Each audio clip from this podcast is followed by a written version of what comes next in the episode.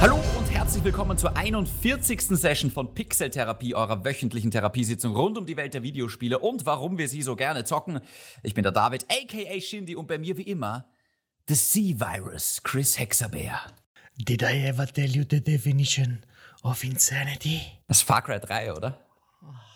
Ja, ja. Hat zwar nichts mit ich wollte, Virus ich, ich, zu tun. ich weiß, aber ich sagte C-Virus und ich hatte mir den wieder so schön vorbereitet. Ah! Ich muss dazu sagen, aber, Es ärgert mich. und ich glaube, du siehst das Ja. ähnlich, Far Cry 3 der beste Teil der Serie, oder? Ja, ich, ich, ja. Ich habe mir extra vorher die Zwischensequenz äh, angesehen, wo der, Ja, ja. wie heißt der nochmal, Michael der Mando. Achso, Entschuldigung, der Schauspieler ist Michael Mando. Ja, Äh, war's.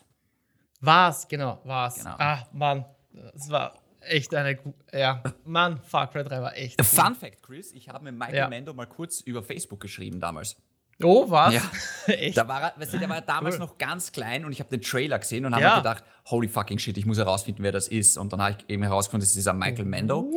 Und dann habe ich ihn auf Facebook gefunden und in eine Nachricht geschrieben und gesagt, Alter, ich habe das gerade gesehen, das ist der Hammer, das ist echt krass, ja. Und dann hat er mir halt zurückgeschrieben, so auf die Art, wow, shit, David, vielen, vielen Dank, das ist echt cool, dass man sowas als Schauspieler hört und schön zu sehen, dass auch Videospiele halt, also dass da jemand von Österreich quasi ihm Komplimente schickt, das findet er cool und wäre halt super, wenn wir mal irgendwann zusammenarbeiten, so auf die Art. Und ja, das Wow. so zwei, drei Nachrichten hin und her geschickt, das war ziemlich cool. Geil. Ja. Das ist geil. Netter Typ also. Ein sehr netter Typ, jetzt könnte er wahrscheinlich nicht mehr so zurückschreiben, weil durch Better Call Saul und durch Spider-Man ist er jetzt dann doch schon bekannter und kriegt mehr Fanmails, sage ich jetzt einmal. Also ich glaube, jetzt Ah, braucht man es ja. nicht mehr probieren, aber Ja, genau. er ist ein richtig guter Schauspieler. Also jeder, der Better Call Saul sieht, spielt er den Nacho Varga. Ähm, gar nicht so unähnlich, naja, schon, also mm, ich sehe immer noch so ein bisschen den Was in ihn drinnen, weißt du. Ähm, Ja, ich würde auch sagen, das war so der, sein Durchbruch. Klingt blöd, weil so ein Spiel vielleicht ist, aber ich würde mal sagen, dass ihn viele dadurch wirklich Ich, erst ich kennengelernt denke haben. auch, ja, es war auch immer wieder äh, für die Pressetour von Better Call Saul haben ihn immer wieder Leute darauf angesprochen, dass ihn viele halt von Far Cry 3 kennen, aber Ja. cool. Und wer Ja, weiß, guter Mann, vielleicht guter Mann. bald eine große Rolle in den nächsten Spider-Man-Filmen, weil er ist ja eigentlich Scorpio. Und noch so ein, so ein Fun Fact: In äh, Far Cry 6 ist ja einer seiner Schauspielkollegen der Antagonist. Gustavo Fring, Mm. besser bekannt als Giancarlo Esposito. Ja, ist auch fantastischer Schauspieler. Ah, freue ich mich auch drauf. Aber das äh, dauert noch bis nächstes Jahr. Mhm. David, äh, wie geht's? Was spielst du aktuell? Ähm, ich muss dazu sagen, ich habe die Woche wenig bis gar nichts gezockt. Also ich Ja. spüre, wir sind schon mittendrin in Watcher Playing. Ähm, Yeah. Ich habe tatsächlich ein bisschen Outriders gespielt, das hat aber leider immer wieder noch mit technischen Problemen zu kämpfen. Manchmal lässt sich das Spiel einfach äh, sich nicht anmelden. Ich wollte heute gemütlich eine Stunde zocken, weil mehr Zeit hatte ich tatsächlich nicht. Und ich bin nicht über den Ladebildschirm oder Entschuldigung, den Anmeldebildschirm hinausgekommen und dann habe ich es sein lassen.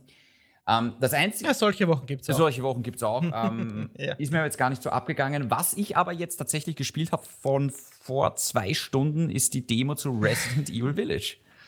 Die neue. Sehr schön. Magst du gleich erzählen? Ja. Ähm, Wie war sie? Chris, ich glaube, ich war zu dumm für diese Demo. Ja, ich, ich weiß genau, was du Ich meinst. bin nicht weitergekommen. Okay, das heißt, du hast äh, alle 30 Minuten in den ersten zwei Räumen verbracht, oder? Ähm, nein, ich habe gesehen, dass ich da den Kamin aufmachen muss. Das habe ich, das hab ich okay. kapiert. Ähm, Ja. Dann bin ich weiter, aber dann öffnet sich so das Schloss ein bisschen, dann hast du mehr Räume zur Verfügung. Aber ich habe keinen einzigen Gegner getroffen und ich habe sonst nichts anderes aufmachen können. Ich habe hab mich komplett verloren. Weh, okay. Aber hast du den Händler getroffen? Ich habe diesen den, dicken. Ich habe den dicken Händler tatsächlich getroffen. Der hat mir eine Shotgun äh, verkauft und äh, die konnte Ja. ich gegen nichts einsetzen und ich war innerhalb von 15 Minuten schwer genervt von dieser Demo. ja, Chris, habe ich mich dumm angestellt? Ich dachte am Anfang auch, ich bin zu dumm, weil ich äh, den richtigen Weg nicht gefunden habe. Und dann war es tatsächlich schneller vorbei, als mir lieb war. Also du bist in der Nähe des Händlers ist eine Tür, die kannst du öffnen mit einem Ring, den du bekommst. Den Ring habe ich Äh, gefunden, Ring, ich habe die Tür nicht den gefunden. Ring, den Ring musst du dir anschauen, ähm, examine und dann mit X auseinandernehmen. Oh no. Dann bleibt nur die Kugel über. Und diese Kugel kannst du bei einer Tür in, Wo so eine in das Auge ist. ein- Ja. ja, genau. Und die öffnet sich dann. Ähm, ich kann jetzt ganz schnell erzählen, wie die Demo Hau ähm, ja. zu Ende geht. Und zwar kommt eine dieser Schwestern, die sich so in, in Ungeziefer, nicht Ungeziefer, so Bienen, Fliegen, irgendwas Kleines kann sich die verwandeln. Ähm, und die taucht dann plötzlich vor dir auf. Du fliehst vor der, denn sobald sie dich erwischt, ist die Demo zu Ende. Und dann gibt es eine Verfolgungsjagd, ähm, also Verfolgungsjagd, du laufst einfach vor ihr weg. Dann gibt es ein paar Untote im Kerker zu erschießen. Ein Rätsel, ein kleines ist dazwischen. Mhm. Und dann immer an derselben Stelle, ich habe es insgesamt zweimal gespielt, ähm, erwischt sie dich tatsächlich und die Demo ist aus. Also du hast zwischen dem Türöffnen, das du jetzt nicht gefunden hast, Mhm. und dem tatsächlichen Ende vielleicht fünf Minuten verpasst. Ähm, aber ja, es, gibt vielleicht ein bisschen, ein bisschen Gameplay, das dir ähm, zeigt, wie, wie das dann im Schloss funktioniert. Es gibt keinen großen Unterschied jetzt zur ersten Demo. Ähm, ja, nur das, das eine Rätsel war vielleicht etwas schwierig vielleicht am Anfang zu begreifen, weil es nicht so offensichtlich ist. Aber wenn man es dann weiß, ist es äh, ganz Ich muss einfach. dazu sagen, ich bin halt kein Resident Evil Veteran. Das heißt, ich habe nicht gewusst, dass ich Items überhaupt mir genauer anschauen kann. Mhm. Weil das Spiel dir das jetzt auch nicht, oder die Demo hat es dir zumindest jetzt auch nicht gesagt. Ähm, deswegen Ja. habe ich das überhaupt nicht mitbekommen. Das ist jetzt ein bisschen blöd. Ähm, wenn du natürlich Resident Evil wahrscheinlich gespielt hast schon, dann wirst du, also wenn du die Serie Intus hast, dann checkst du das wahrscheinlich, dass du dir das genauer ansehen kannst. Ich muss dazu sagen, Mhm. mir hat die ganze Demo jetzt bisschen einen Dämpfer verpasst. Ähm, tatsächlich fand ich die Ja. Village-Demo viel besser als jetzt die Castle-Demo. Ja, auch. Ähm, glaubst du, wird es so also sein, dass die Action mehr draußen stattfindet und das Schloss ist dann mehr Adventure-mäßig? Oder glaubst Mm. du, täuscht das jetzt wegen der Demo? Ich glaube, dass ja, das täuscht. Ähm, ich habe, bevor die Demo begonnen hat, noch spaßhalber zu meiner Freundin gesagt, ich bin gespannt, ob das jetzt auch so viel Story hat wie die erste Demo, weil da wirklich viel, viele Charaktere Ja, ja. waren, viel gesprochen wurde und ich eigentlich immer nur diesen Zeitdruck hatte, Alter, rede schneller, weil ich will das Spiel Ja, spielen. Und hier gab es gar nichts von der Story, dafür mehr ja, Räume, mehr, mehr Innenleben. Und das kannte man ja schon, weil es gab ja schon mal dieses gleiche Setting als Demo in dieser allerersten Maiden-Demo.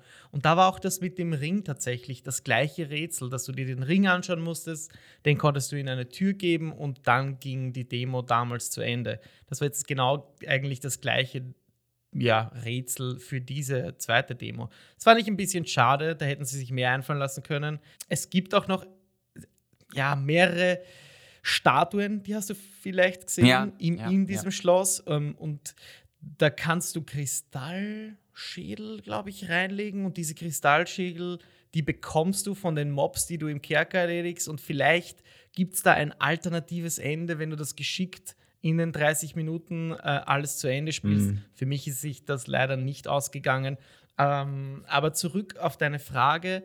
Ich weiß aus Previews, dass diese ähm, Lady Dimitrescu, die ja wirklich so ja, gesichtsgebend oder namensgebend Mhm. auch für, diese, für diesen achten Teil steht, äh, dich verfolgen wird im Schloss, wie der Mr. X in dem Resident Evil Remake. Ja. Und das hätte ich mir eigentlich jetzt erwartet, dass ich das mal spüre, dass ich das sehe, wie sich das anfühlt, aber von ihr war gar nichts zu sehen und äh, man wurde halt von ihrer Schwester verfolgt. Tochter, oder? Ja, Hat die nicht drei Töchter? oder, oder Tochter, äh, Entschuldigung, ich bin mir jetzt nicht sicher, im, im Schloss hängen so lauter äh, Bilder ich glaube, von das sind ihre Schwestern. drei Ich, Töchter, sind das. kann echt gut Ja, sein. Ja, das ziemlich okay, sicher, dann, ja. ist es, dann ist es Ich, okay. ich weiß nicht, also ich fand in Ich- Resident Evil 2 diese, diese, diese Mr. X-Mechanik ziemlich cool.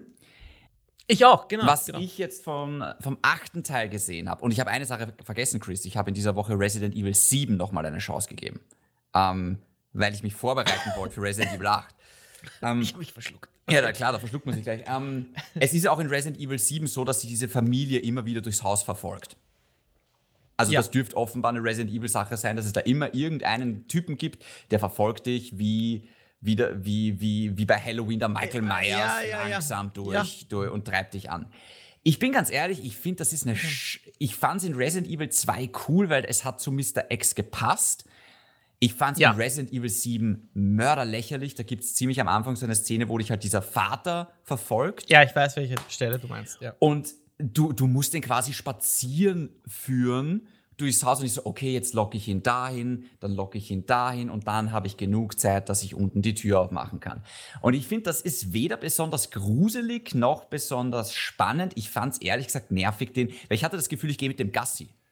Und ich habe bei Resident Evil 8, was ich vom Gameplay gesehen habe, wo eben dich diese, diese große Frau verfolgt, hatte ich ein ähnliches Gefühl. Die verfolgt dich so langsam. Ich so, ah, okay. Das heißt, ich kann genau, jetzt ja, nicht ja. äh, den direkten Weg nehmen, sondern ich muss den Umweg nehmen und sie geht mir langsam nach. Und bei mir kommt da relativ wenig Horror-Feeling auf, sondern ich denke mir eigentlich, ah, das ist jetzt nervig irgendwie. Und Mhm. ich weiß nicht genau, vielleicht ist es beim achten Teil anders. Beim zweiten Teil fand ich es halt cool. Du hast halt nur die Schritte gehört von Mr. X und bist schon irgendwie ausgezuckt. Und der war irgendwie unberechenbarer, hatte ich das Gefühl. Weil der ist ja oft auch mal durch Wände durchgebrochen einfach oder. Ja. Und Ja. das war dann richtig scary. Aber bei Resident Evil 7, was ich übrigens nicht weiterspielen werde, weil es ist mir wirklich zu gruselig. Also, ich habe es echt Ja. noch mal probiert. Es ist mir zu krank, es ist mir zu gruselig. Ich habe es äh, gespielt bis zu der Szene, wo du zum ersten Mal so ein Schlammwesen siehst, dass du dann mit äh, Ah, zehn ja. Kopfschüsse niederstrecken musst. Ähm, Ja. Und dann habe ich mir gedacht, okay, das ist jetzt blöd irgendwie. Ich, ja, ich finde auch dieses braun-graue ähm, Haus nicht so cool. Also ich finde, es ist kein so hübsches Spiel. Da sagt mir halt das, Sch das Schloss und das Dorf vom achten Teil halt viel mehr zu. Aber es ist jetzt Geschmackssache. Aber Mhm. Ich sage jetzt mal so, die, die Demo hat mich jetzt ein bisschen runtergedrückt vom Hype. Ich war ja bei, äh, bei der Mhm. ja. ersten Demo, ich habe mir Ja. gedacht, holy shit, ich werde zum Resident Evil 8 Fan. Und jetzt denke ich mir, Ja. schauen wir mal. Also Ja. aber Chris, wie, ich würde gerne eine neue Sache einführen in unserem Podcast, nämlich den Hype, Oh, was? nämlich das Hype-Level. Irgendwie Hype-Level. ähm, von, Okay, von, der Hype-Check. Genau, der Hype-Checks. Nenn einen Hype-Check, das gefällt mir besser. Okay. Von 0 bis 10, wobei 0 heißt, ist mir scheißegal und 10, ich kann nicht mehr warten, ich kratze mir die Augen aus danach. Wo würdest du gerade für dich Resident Evil Oh. Village einordnen? bei einer 8, weil Mhm. ich äh, auf der einen Seite mh, sehr gespannt bin auf den, auf den Mix. Es ist ein neuer Mix. Dieses, okay, du hast das Schloss, das ist mehr wieder eh wieder dritte Teil oder wieder Vorgänger, du hast es gerade sehr schön erklärt, aber du hast auch halt dieses, ähm, dieses äh, Leveldesign von draußen. Das ist nicht dieses klau- klaustrophobische, mehr aggressivere Gegner, würde ich mal sagen. Wobei bei den Lykanern das letzte Mal war, waren die Bewegungen halt auch eher Zombie-like. Hm. Aber das soll ja laut Trailern, sieht man ja auch, noch äh, viel gröberes Material vor die Flinte springen. Ja, ja. Ähm, also da bin ich besonders gespannt zu sehen, wie dieses, wie dieser Kontrast funktioniert zwischen, okay, bin ich äh, fünf Stunden im Schloss und dann bin ich mal draußen oder weißt du, kann ich mich frei bewegen? Ist es, werde ich sch- schlangenmäßig einmal rauskommen, mal rein, dann ist eine Story-Sequenz. Ähm, mich interessiert, wie offen ist diese Spielewelt tatsächlich? Und dann könnte ich wirklich so ein, ein gutes Urteil darüber legen, wie sehr mir dieses Spiel auch gefällt. Deswegen Vorfreude im Moment 8, Skepsis ist noch ein bisschen da, aber ich meine, alle Vorzeichen stehen auf einen weiteren äh, echt guten Horrorteil Ja. von denen. Und das will ich eigentlich sehen. Was mich auch, weil du gesagt hast, der siebte Teil, der ist dazu hart, der ist auch echt hart. Ganz am Anfang werde ich, das hat sich in mein Hirn gebrannt, wie seine Freundin, die Mia, die Treppen Oh, hochkommt. shit, ja. Und auf einmal, und du siehst wirklich nur diesen Schein von der Taschenlampe runter die Treppen und sie kommt irgendwie so ver verquert hoch und irgendwie auf allen Vieren Ja, und springt dich dann an. Wow, und ähm, das hat mich damals so fasziniert, weil ich gar nicht so viel Angst hatte vor dem Setting, sondern vor den Charakteren. Ja, ja, ja. Ähm, weil ich mir dachte, "Ma, das ist so ein, die war irgendwie in dem Kerker unten und sie sitzt fest und du näherst dich ihr an und auf einmal BAM in die Ja, Fresse. so sie springt dich an, rammt dir das. Ja, ja. ja, genau. Rammt dir irgendwie ein Messer in die Hand, dass du am Boden hängen bleibst und das wirklich, ich werde das nicht vergessen. Ähm, aber ich mag auch die Serie deswegen so sehr. Ähm, ich möchte so geschockt werden, auch wenn es wirklich blöd klingt, aber Ja, ja, nein, deswegen spiele ich. Resident Evil und das letzte Mal gefiel mir dieser Storybeat so, so gut. Wenn die mehr davon drinnen haben, wird das ein ganz, ganz tolles Ding. Mhm. Das sage ich euch. Mhm. Äh, mein Hype-Check ist irgendwo gerade so ja. zwischen drei und vier. Also, Uh, okay. ich schaue mir jetzt ein- ich schaue mir jetzt mal die, die Reviews an, die ja sicher bald aufploppen werden, weil das Spiel kommt ja bald raus. Ich meine, wenn sie Mhm. jetzt auf einmal verkünden, sorry, wir verschieben es um ein Jahr, würde ich mal denken, äh, okay. Ähm, ich schauen wir mal. Also, wie gesagt, ich bin kein großer Resident Evil-Fan. Ähm, aber ich, ich, ich lasse mich gerne eines Besseren belehren. Vielleicht werde ich es tatsächlich zocken. Auf jeden Fall, wenn nicht, borg ich dir. Sehr schön, ne? das können wir eigentlich auch machen. Sehr schön. Ähm, Okay. Chris, hast du noch irgendwas gespielt diese Woche? Ähm, ja, ich habe ein paar Dinge mir vorgenommen. Eins war das Call of Duty Warzone Event. Da ist die dritte Season gestartet. Ganz kurz, es war nämlich mehr oder weniger durchwachsene, ja, ein durchwachsenes Event, ein durchwachsener Abend, weil das Event überschattet war von Serverproblemen, Warteschlangen, Spielabstürzen und so weiter. Davor, am Tag davor, bevor die dritte Season losging, ähm, gab es einen Spezialmodus, wo wenn du stirbst im Battle Royale, du als Zombie wieder zurückkommst und nicht sterben kannst. Das war ganz lustig, mal als Zombie zu spielen. Ähm, es gab ein Event, wobei die, diese Karte so eher wie in Fortnite wieder resettet wurde. Also die, die alte Karte ist mehr oder weniger weg. Ein paar Standorte wurden verändert und das Ganze ist jetzt eingehüllt in ein 80er Jahre kalter Kriegssetting. Also es schaut anders aus, aber es spielt sich gleich und es gibt ein paar Modi, die neu sind, die konnte ich aber noch nicht ausprobieren, denn um ehrlich zu sein, habe ich viel zu viel Zeit in Valheim verbracht. Das ist so unfassbar komplex für ein Early Access Spiel eigentlich viel zu viel und viel zu überwältigend. Aber aus meiner, also wir spielen das ja mit Freunden und die sind auch jeden Tag online jetzt im Lockdown. Ähm, wenn man sich nicht sehen kann, sehen wir uns halt dort.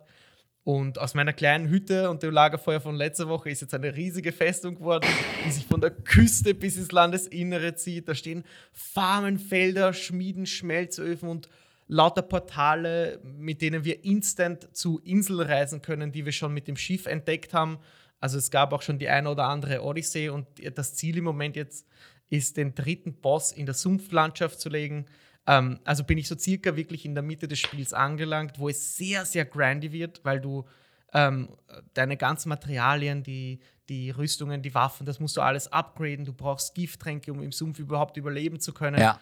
Ähm, und ja, das ist zwar grindy, macht aber noch immer Spaß und ich will halt unbedingt das irgendwie ähm, auch zu Ende bringen. Auch wenn es Monate noch dauern sollte, was ich so leicht im Gefühl haben könnte, ähm, weil nächste Woche wir ja anders beschäftigt sind. Deswegen soll das mal das letzte Update sein. Ich werde es auf jeden Fall weiterspielen. Du, den musst du dir auch nicht unbedingt anschauen. Der hat wirklich super tolle visuelle Effekte und das ist mit ein Hauptgrund, warum ich ihn mir angesehen habe. Ich Mhm. will äh, schauen, wie die ja, das Eis machen von Sub-Zero und wie viel Blut spritzt, wenn der Scorpion on Screen ist und solche Dinge. Weil die Performances kannst eigentlich vergessen und die Story ist eher schwach, aber es ist halt ein Mortal Kombat-Film und da geht es jetzt nicht ums größte Character Development oder um irgendwelche ähm, Romanzen. Ich bin tatsächlich Es geht, ein es geht um Action Ja. und das wird geliefert. Ich bin tatsächlich ein großer Mortal Kombat-Fan. Also ich ärgere Mhm. mich wahnsinnig, dass ich in Kampfspielen nicht besser bin. Weißt weil ich würde so Ja, gerne ja, in ja. Mortal Kombat Ja, diese gut, ganzen coolen Kombos und dieses äh, Air-Juggling und alles drauf haben. Ich schaue Mhm. mir auch wahnsinnig gerne so Mortal Kombat-Wettkämpfe an, weil das wirklich, wirklich cool ist. Ich bin leider wahnsinnig schlecht, aber auch Mortal Kombat ist eines der wenigen Kampfspiele, die auch wirklich viel Wert auf Story legen. Und ähm, der. Singleplayer von Mortal Kombat ist wirklich gut. Und ich habe das Spiel, ähm, ja, ich, ich, ich zocke immer die Story so wahnsinnig gerne. Nur leider, ich bin, ich, ich, ich hab, da fehlt mir offenbar wirklich einfach diese Augen-Hand-Koordination, dass ich wirklich diese Kombos so perfekt ausführe. Da ist es mir dann oft zu nervig. Ähm, deswegen, ja. Aber ich glaube, irgendwann, ich glaube, dieses Jahr kommt ja HBO Max noch äh, nach, nach Europa und damit auch nach Österreich. Und irgendwann oh Gott, wirklich? Ich hoffe es. ja, ja, äh, Ich hoffe es. angekündigt, ja. Und ähm, dann schauen wir mal. Dann, dann werde ich mir den sicher auch irgendwann mal anschauen, aber, aber ja. Ja, es kommen angeblich noch fünf, also schnall dich an. Passt. Soll recht sein. David, kommen wir zum Newsticker. Tick, tick, tack, tack, tick, tack, tick, tack, tack, tick, tack, tack, tick, tack. Ähm, Oh fangen wir gleich mal an, hätte ich gesagt. Und zwar, Ja. lieber Chris, es hat bei Blizzard eine Veränderung gegeben und Mhm. ähm, ja, ein Typ ist gegangen, der sehr, sehr lange dabei war. Kennst du den Jeff Kaplan? Sagt dir der was? Der Name sagt mir was. Ich habe jetzt nur leider gerade kein Bild im Kopf, aber ich muss wahrscheinlich auch nicht wissen, wie der aussieht. Ja, der gute Mann ähm, war nicht nur der Teamführer des Overwatch-Teams, sondern auch jahrelang jetzt Blizzard-Vizepräsident. Eigentlich Vizepräsident von Activision Blizzard, glaube ich, um genauer zu sein. Und verlässt das Team jetzt nach 19 Jahren.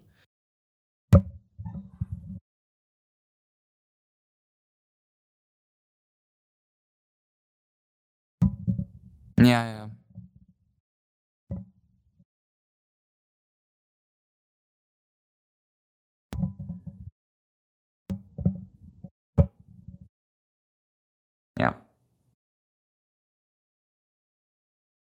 Wow.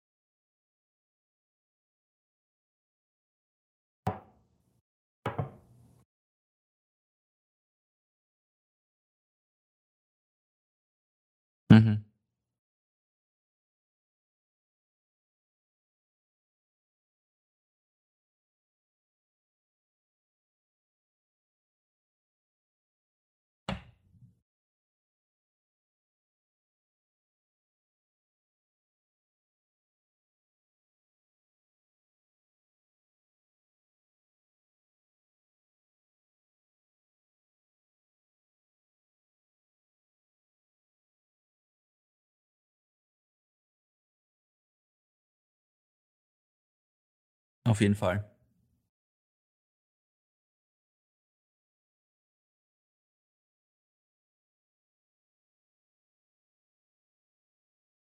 Mhm.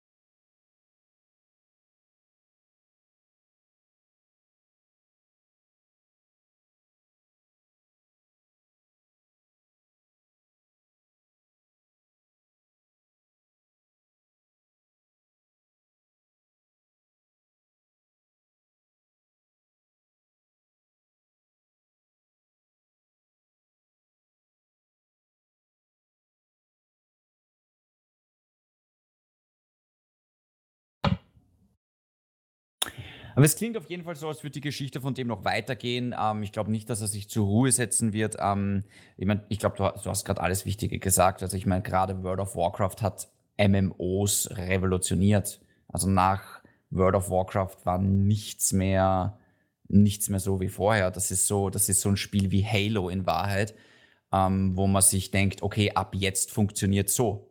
Ja, das ist so, ja, ab jetzt muss, müssen das alle so machen und alle haben so gemacht und alle sind gescheitert. Ich erinnere an Herr der Ringe Online und Warhammer Online und Conan Exiles und äh, Star Wars Knights of the Old Republic. Es war alles eins zu eins war das World of Warcraft und alle haben es versucht mit diesem Bezahlmodell. Alle sind gescheitert, mussten früher oder später Free-to-Play umstellen oder komplett abdrehen. Ich glaube, das Einzige, was halbwegs erfolgreich neben World of Warcraft war, war Guild Wars. Ähm, aber ja, also Overwatch ja auch ein großer, großer Erfolg. Also klingt so, als würde Blizzard dem sehr, sehr viel verdanken. Ich kann mir auch wirklich gut vorstellen, dass der jetzt einfach nach knapp 20 Jahren gesagt hat, ich brauche einen Tapetenwechsel.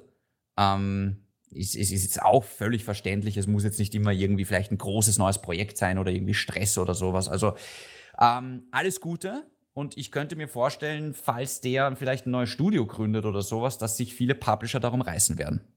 Absolut. Ich denke mir immer, wenn solche Ikonen oder Größen gehen, die müssen doch mit Angeboten zugeschissen werden in der Industrie, wo jeder irgendwie nach neuen Talenten sucht oder nach Teamleadern.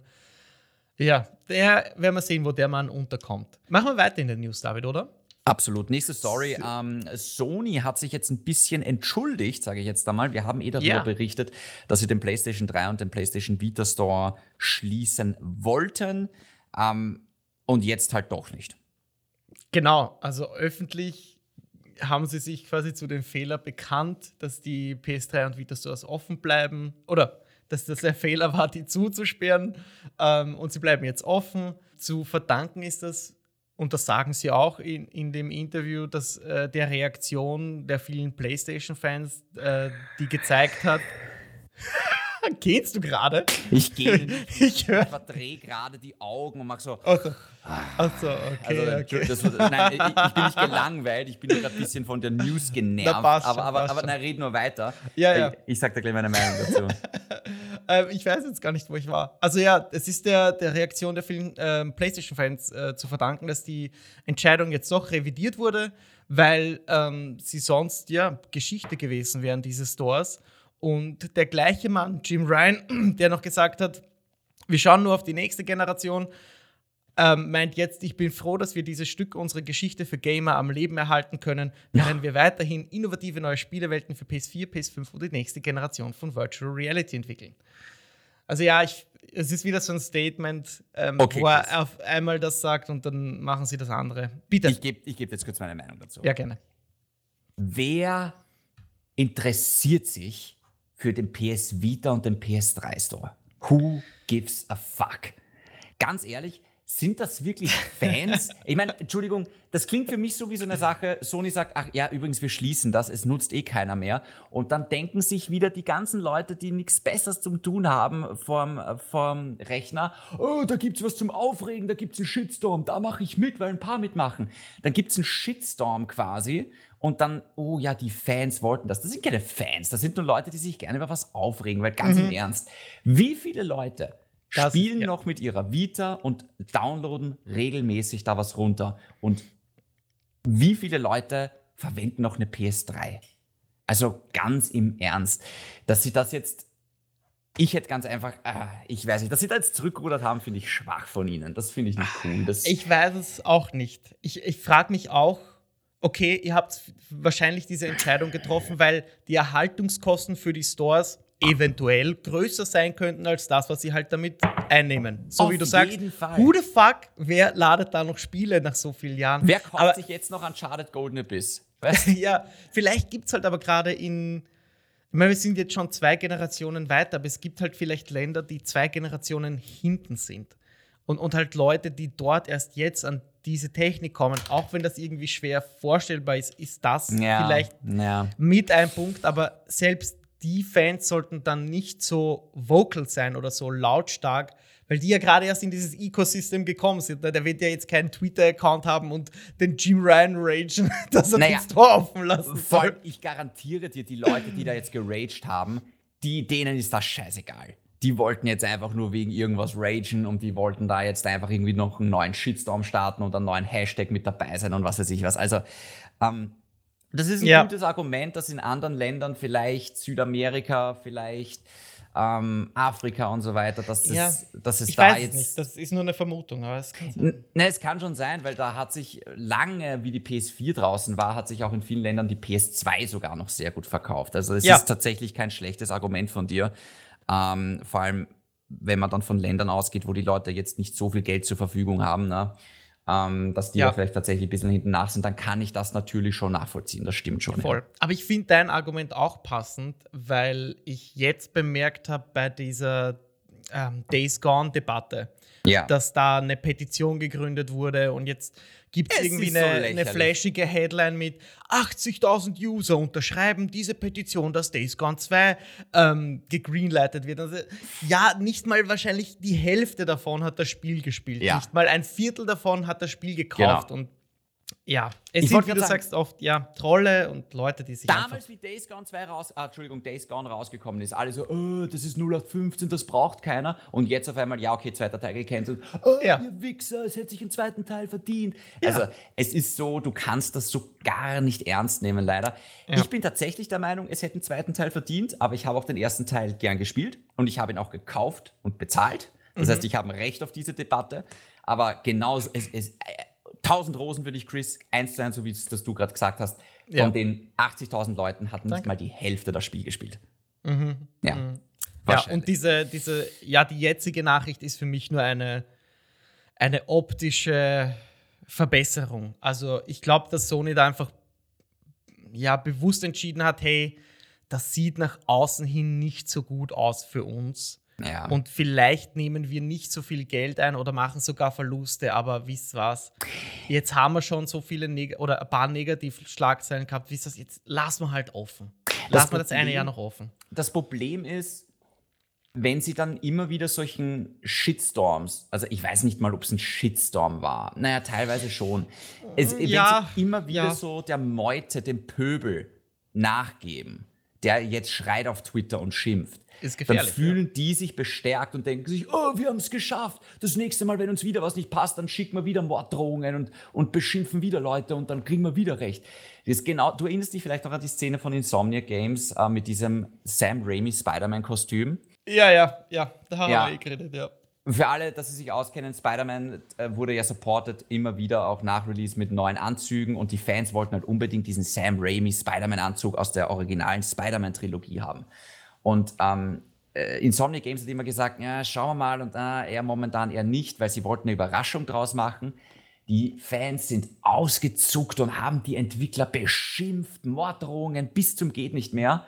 Und dann hat Insomniac ein Statement rausgehaut, hey Freunde, Übrigens, hier ist der Anzug. Wir wollten euch damit überraschen. Aber puh, die Reaktion von vielen ist wirklich heftig. Dann haben sich halt viele halt bestärkt gefühlt, irgendwie so, oh ja, wir haben wir haben es geschafft, wir haben gewonnen. Ein Scheiß habt ihr gewonnen. Der Anzug war wahrscheinlich seit Wochen oder Monaten in Entwicklung. Sowas geht halt nicht von heute auf morgen. Ja, muss, sicher. Und die denken sich, oh, wir haben jetzt nach einer Woche Shitstorm haben wir es jetzt geschafft. Und so. also es, ah, ja. ja. Thema ja, sehr schön. Sehr schön, äh, du, super Segway hast du gemacht, denn äh, Spider-Man ist auch Thema in der nächsten News. Ähm, Genau so möchtest es, du ja. die übernehmen? Sehr gerne. Ähm, Ja, sehr. wir wissen ja, dass Sony und Disney sich den Spider-Man so ein bisschen teilen müssen. Ähm, sie Genau. haben es eigentlich bis jetzt sehr gut hinbekommen, das zu teilen. Es gibt immer wieder so ein bisschen Schluckauf in dieser Beziehung und ein so ein Schluckauf war eben das, wer Disney Plus hat, dem ist es schon aufgefallen. Spider-Man Far From Home und Spider-Man äh, Homecoming. Homecoming. Sind, genau, sind beide nicht auf Disney Plus, was natürlich scheiße ist, weil alle anderen Marvel-Filme da drin sind und die fehlen halt. Gott sei Dank Genau. wird das jetzt in Zukunft anders sein. Sony und Disney haben sich da ge oder nicht? Ja, noch nicht so schnell. Also, sie In haben Zukunft, sich ja. geeinigt. Ja, genau. Also, alle Filme von Sony, die von 2022 bis 2026 produziert werden, ähm, landen in diesem Deal und die landen nicht direkt bei Disney Plus. Das ist nicht die News, auf die man wartet, wenn man Spider-Man auf Disney Plus sehen will. Denn nachdem Sonys Filme ab 2022 im Kino gelaufen sind und dann ähm, zu Hause als Blu-ray erscheinen, beziehungsweise als Blu-ray im Geschäft erscheinen, Ja. ähm, werden sie auf Netflix laufen, weil dort haben sie auch einen Deal. Und für also mindestens einen Monat danach. Und dann werden erst die Disney-Plattformen drankommen. Und dann ist es erst möglich, das auf Disney Plus zu bringen. Weil Ah. vielleicht muss man halt dann wieder bei Disney bezahlen. Aber das ist ihnen gar nicht so wichtig. Schreiben sie selbst, Disney selbst. Denn ihnen ist eher wichtiger, dass über die Zeit alle Spider-Man-Filme irgendwann in ihrer Bibliothek landen. Hm. Ihnen ist nicht wichtig, den neuesten mit Tag 1 zu haben, sondern zu sagen, hey, wir sind Disney. Na klar, Und bei ist uns gibt's wichtig, ihnen- aber was ja, genau, bei- jetzt sonst sagen? ja, bei uns gibt es alle Marvel-Filme von bis. Und wenn sie alle Spider-Man-Filme Fünf Jahre auch, später. Genau, wenn sie alle Spider-Man-Filme auch noch in ihr Portfolio aufnehmen könnten, würde nur ein einziger Marvel-Film fehlen. Und das, David, ist Was war der erste? Der erste Spider-Man-Film? Der erste Marvel-Film? Ach so, der erste Marvel-Film. Oh Gott. Keine Ahnung. The Incredible Hulk mit Edward Norton aus 2008. Da hat nämlich die Rechte Universal und die wollen diesen Film nicht Ah. hergeben.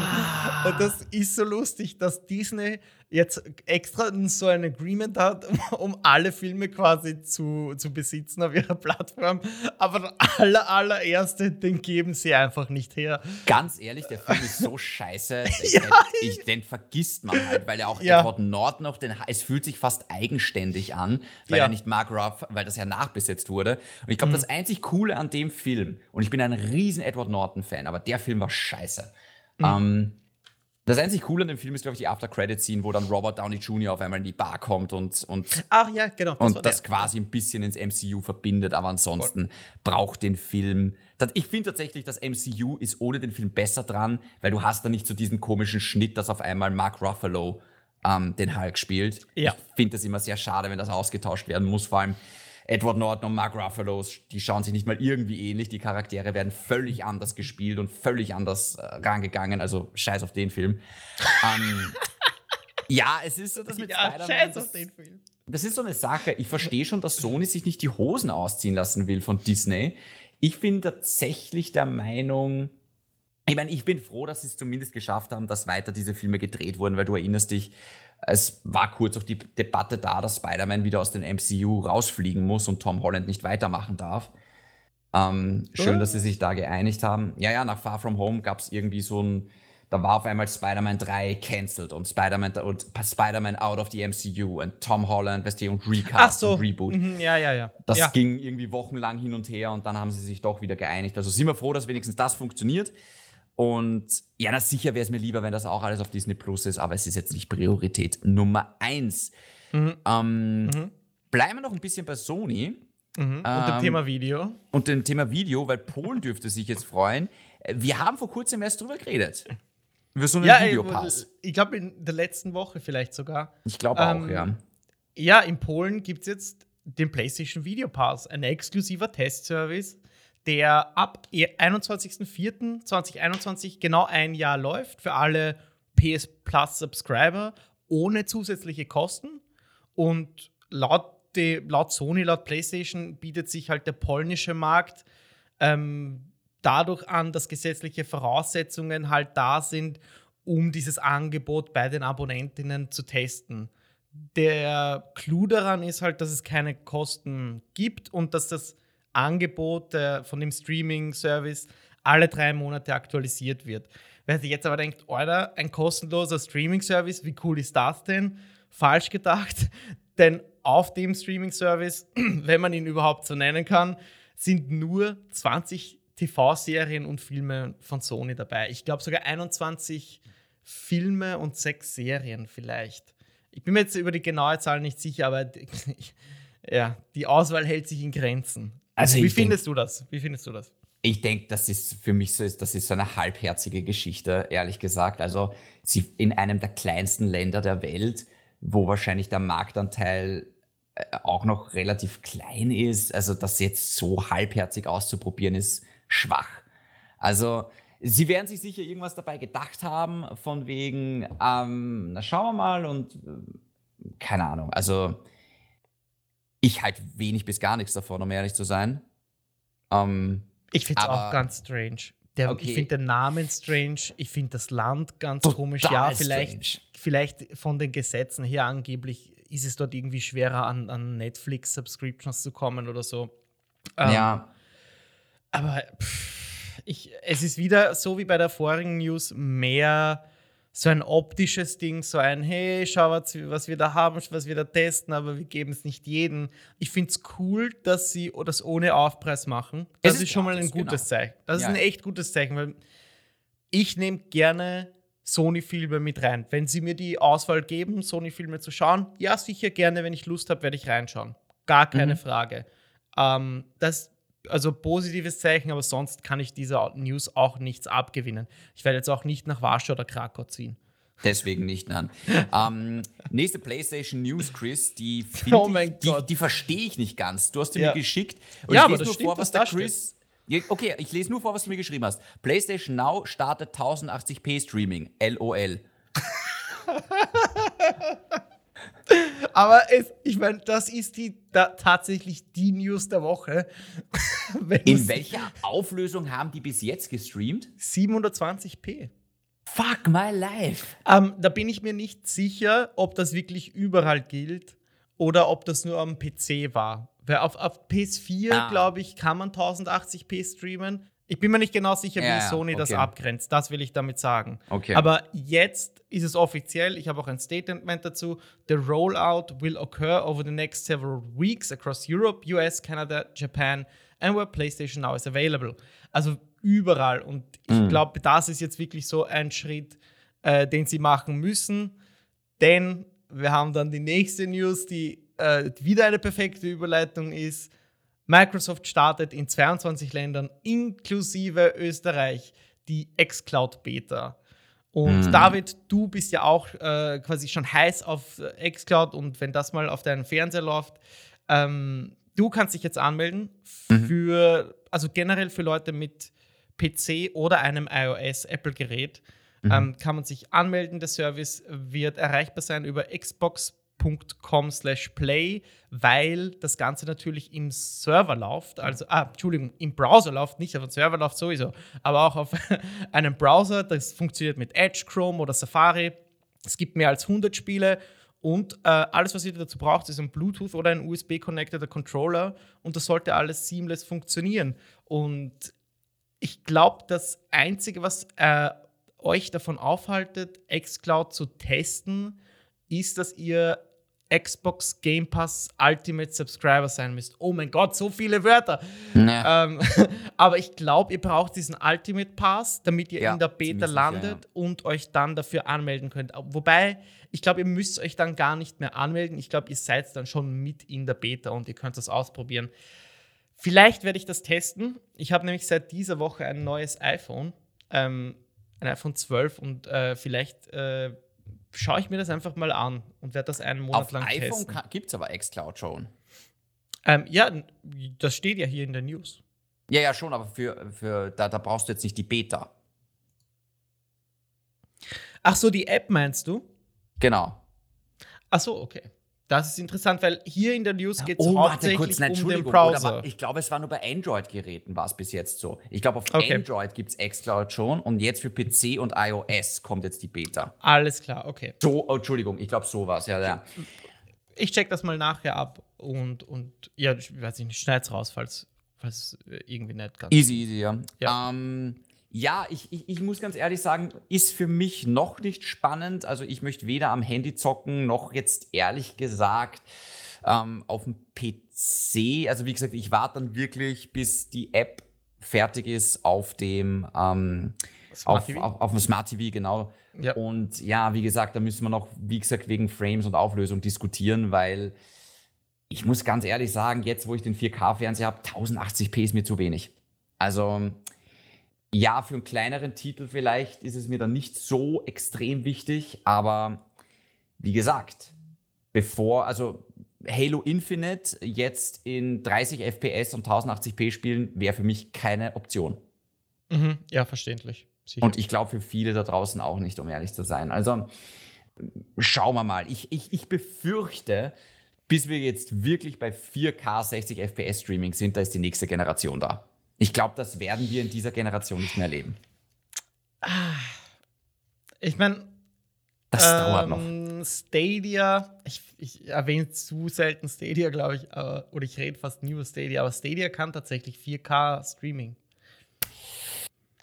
Ich weiß, ich weiß, äh, man braucht dafür auch wirklich eine gute Leitung und ich kann Hm. nicht äh, jetzt Die für, die, für die Qualität bürgen, aber ich, das ist halt, was sie offiziell angeben und ich glaube zu wissen, dass ähm, Leute in 4K Stadia genießen. Was mich so ein bisschen stutzig macht, die GameStar hatte vor kurzem so ein Testvideo zu xCloud und zwar auf, auf, auf Android-Geräten. Okay. Und das war eine sehr schwammige Geschichte. Also ihr könnt euch das Video anschauen, ähm, gibt es der Gamester den Klick dafür, aber da wird das halt getestet und sie, auf, auf dem Handy kannst du halt maximal in 27p streamen, mhm, ähm, was bei okay. so einem kleinen Bildschirm jetzt vielleicht noch nicht so krass ist. Aber halt, äh, da haben sie halt auch gesagt, wenn da mal das Internet nicht voll da ist, dann wird das unspielbar, Forza zum Beispiel, ja. Und dann hast du Screen-Tearing überall, dann ruckelt dann hast du Eingabeverzögerungen. Also, wenn es passt, dann passt es ganz gut. Wenn es nicht passt, ist es unspielbar. Und ich glaube, dass wir wirklich, dass es so selbstverständlich ist wie Netflix. Klick, klick, es läuft. Weißt mhm. du? Mhm. Ich glaube, da sind wir noch Jahre weg davon, dass das so in, funktioniert, leider. Mhm, mh, mh.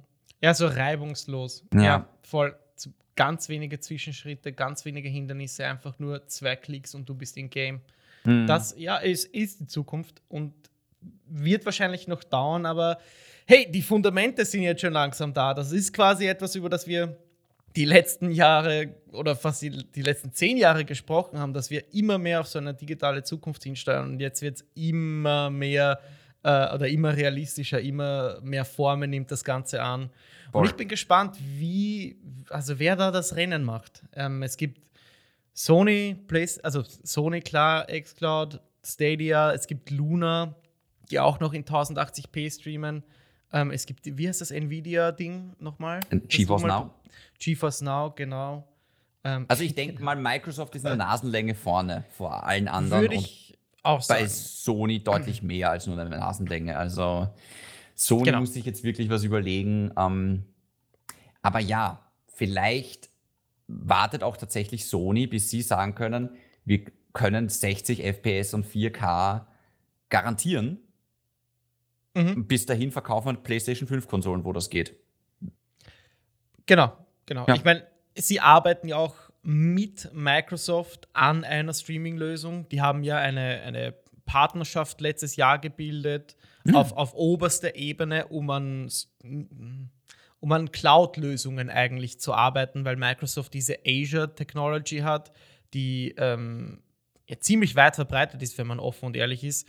Mhm. Der einzige Konkurrent, den die in dem Segment haben, ist Amazon und deren Web Services.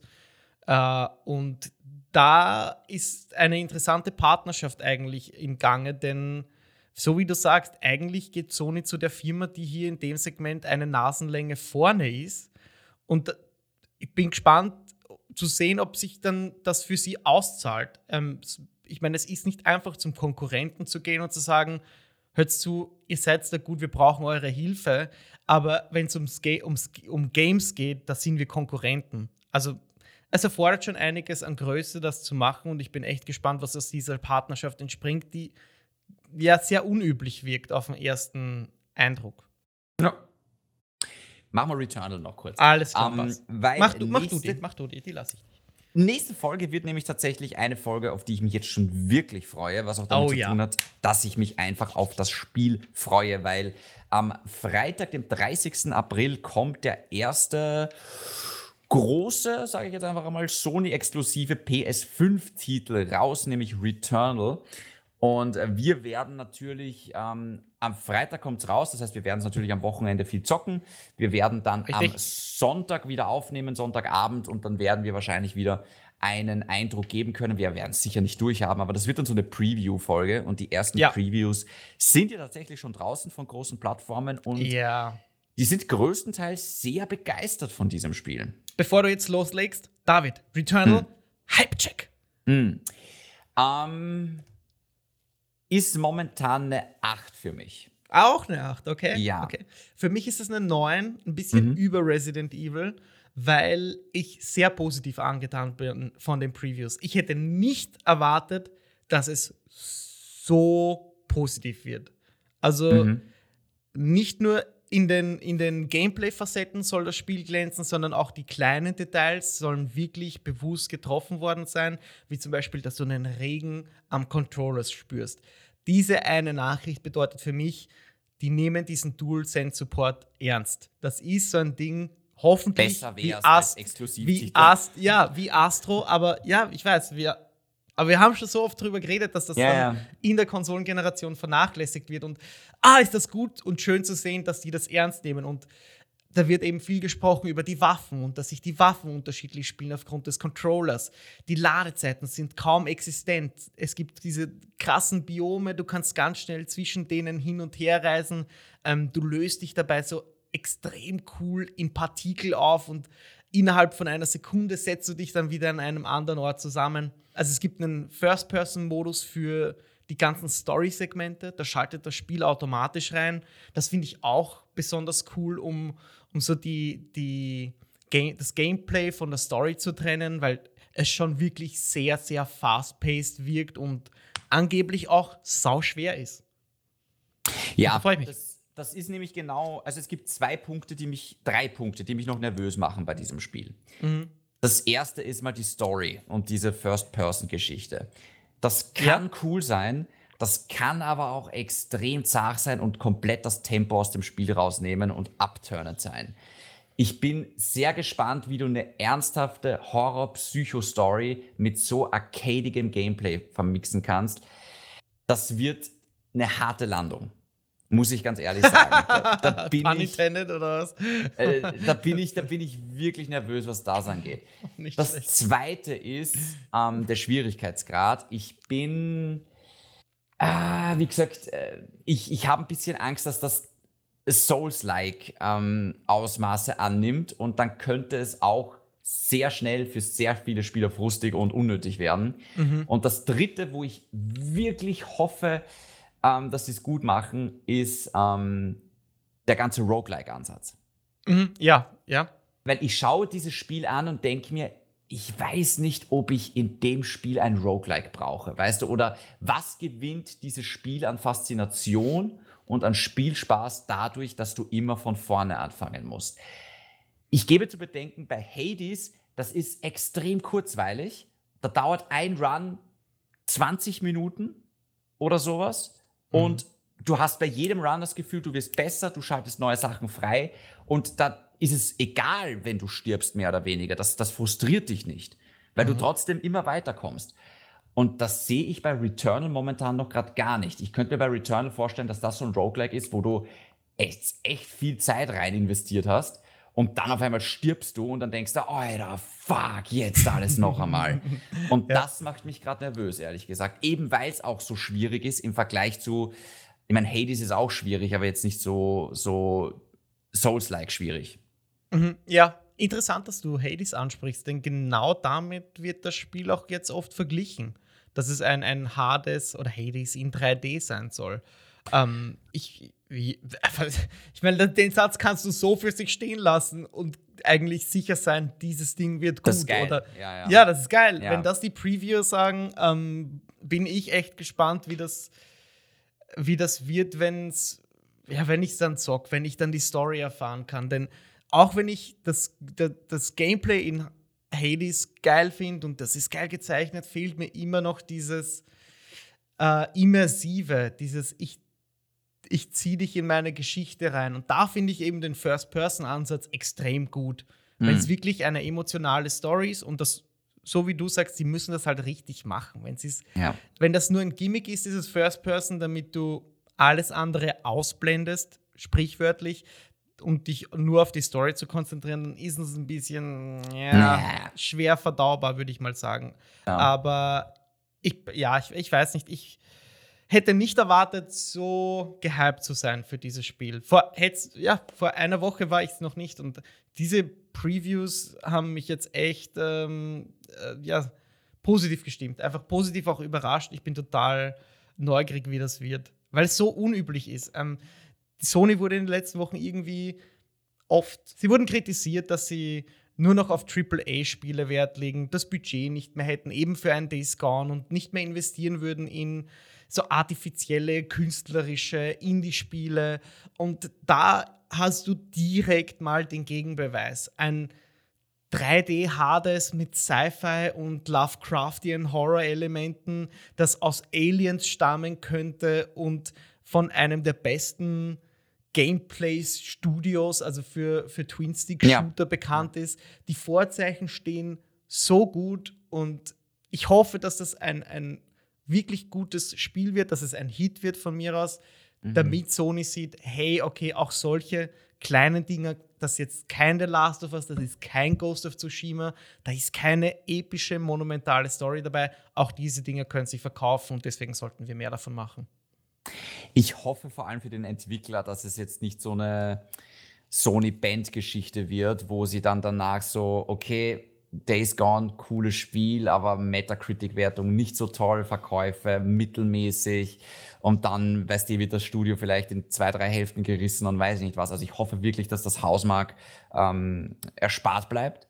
Aber aber Moment, auf der anderen Seite, wenn das wirklich gut aufgeht, und hier kommt ein Argument, warum es wirklich gut aufgehen könnte, die Leute sind hungrig nach Games. Am Anfang einer Generation verkaufen sich diese Spiele immer wie geschnitten Brot, vorsichtig ausgedrückt, aber weil es ja, einfach es so wenig ja gibt. Ich, ja, genau. Es, genau, genau. Es gibt einfach gerade so wenig Konkurrenz, dass ja, man schon durchaus davon reden könnte, ein, ein, ein auch kommerziell erfolgreiches Spiel rauszubringen.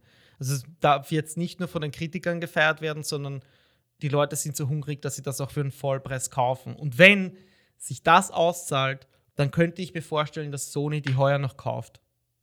Das Problem ist, es gibt halt kaum Also PS5s im, im, im Umlauf. Wie viele PS5 sind im Umlauf? Sieben? So Sieben? Millionen? Sind sieben Millionen? Ich, ich würde ähm, ich würde mal sagen, 5 Millionen war die letzte Zahl. Das war circa vor einem Monat oder so. Ach so, haben sie nachproduziert oder was? So viel? Ja, naja, es, es werden schon ein, ein paar Einheiten immer wieder abgesetzt. Ähm, Okay. Äh, Units sold 4,5 Millionen as of December 31st. Also die Zahl ist schon fast vier Monate, fünf Monate alt und da waren es knapp 5 Millionen. Also hey, vielleicht sind es wirklich schon sieben. Und wenn Es sich eine Million verkauft, ist das ein Hit. Das ist ein Hit. Für das kleine Studio, Wahnsinn. Tatsächlich aber glaube ich nicht, dass es sich eine Million mal gleich verkauf, verkaufen wird, weil da müsste sich tatsächlich jeder Fünfte, jeder Sechste, der eine PS5 hat, gleich dieses Spiel kaufen. Und davon, davon kannst du nicht ausgehen, ehrlich gesagt, weil ich glaube, dazu ist es einfach nicht Mainstream genug, weil schwierige, wir reden hier von einem schwierigen Horror, Arcade-Action, Ja. Roguelike. Das Ja. ist Hardcore-Gamer-mäßig. Das ist jetzt nicht sowas wie The Last of Us oder Uncharted, was irgendwo jeden vielleicht anspricht. Also, wenn sich das Spiel ein paar hunderttausend Mal verkauft, ich glaube, viel mehr darf man jetzt nicht gerade erwarten. Und das Problem ist, ich habe das Gefühl, okay, dann kann man natürlich sagen, okay, aber wenn es da mehr PS5s gibt, dann holen sich die Leute das dazu. Aber ich glaube, dann würden die Leute eher sagen, ach, ich hole mir eher Spider-Man dazu und ich hole mir dann, wenn es soweit ist, ah, dann hole ich mir doch eher Horizon dazu und dann Kena Bridge of Spirits vielleicht dazu oder, oder ich habe ein bisschen Angst, dass das Spiel dann so ein bisschen liegen bleibt, weißt du, so ein bisschen vergessen wird. Ähm, Aber gut, das ist natürlich so, wenn man, das ist ja dann auch nicht die Schuld vom Entwickler, ne, wenn Sony nicht mehr PS5 zur Verfügung stellen kann.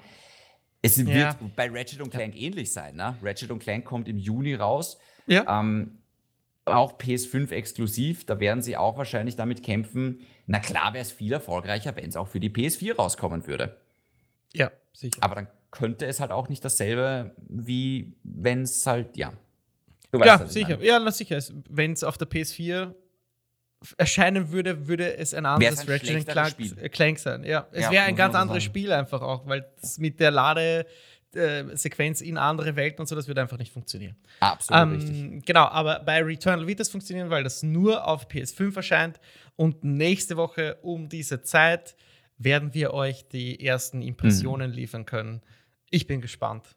Ich bin auch sehr Geil. gespannt. Chris, dann lass uns gut sein für die Woche. Ähm, Yes. Ich mache immer noch Instagram-Pause, Ich weiß. aber ich Wie lese das? mir das. Wie läuft das? Es läuft sehr gut tatsächlich. Hast du die Ja. App von deinem Handy gelöscht? Ja, Ah, okay, das ist leicht. Okay. ja. Okay. Ähm, aber ihr könnt es mir trotzdem schreiben unter david.aka.shindy. Irgendwann in zwei, drei Wochen bin ich wieder online, dann kann ich mir das alles durchlesen. Äh, in Chris, Inbox. äh, genau. in Chris könnt ihr natürlich schreiben unter hexabär. Und ähm, Chris, dann sage ich danke für die Session und Ich äh, danke dir. ich freue mich schon sehr auf nächste Woche. Bis bald. Ciao.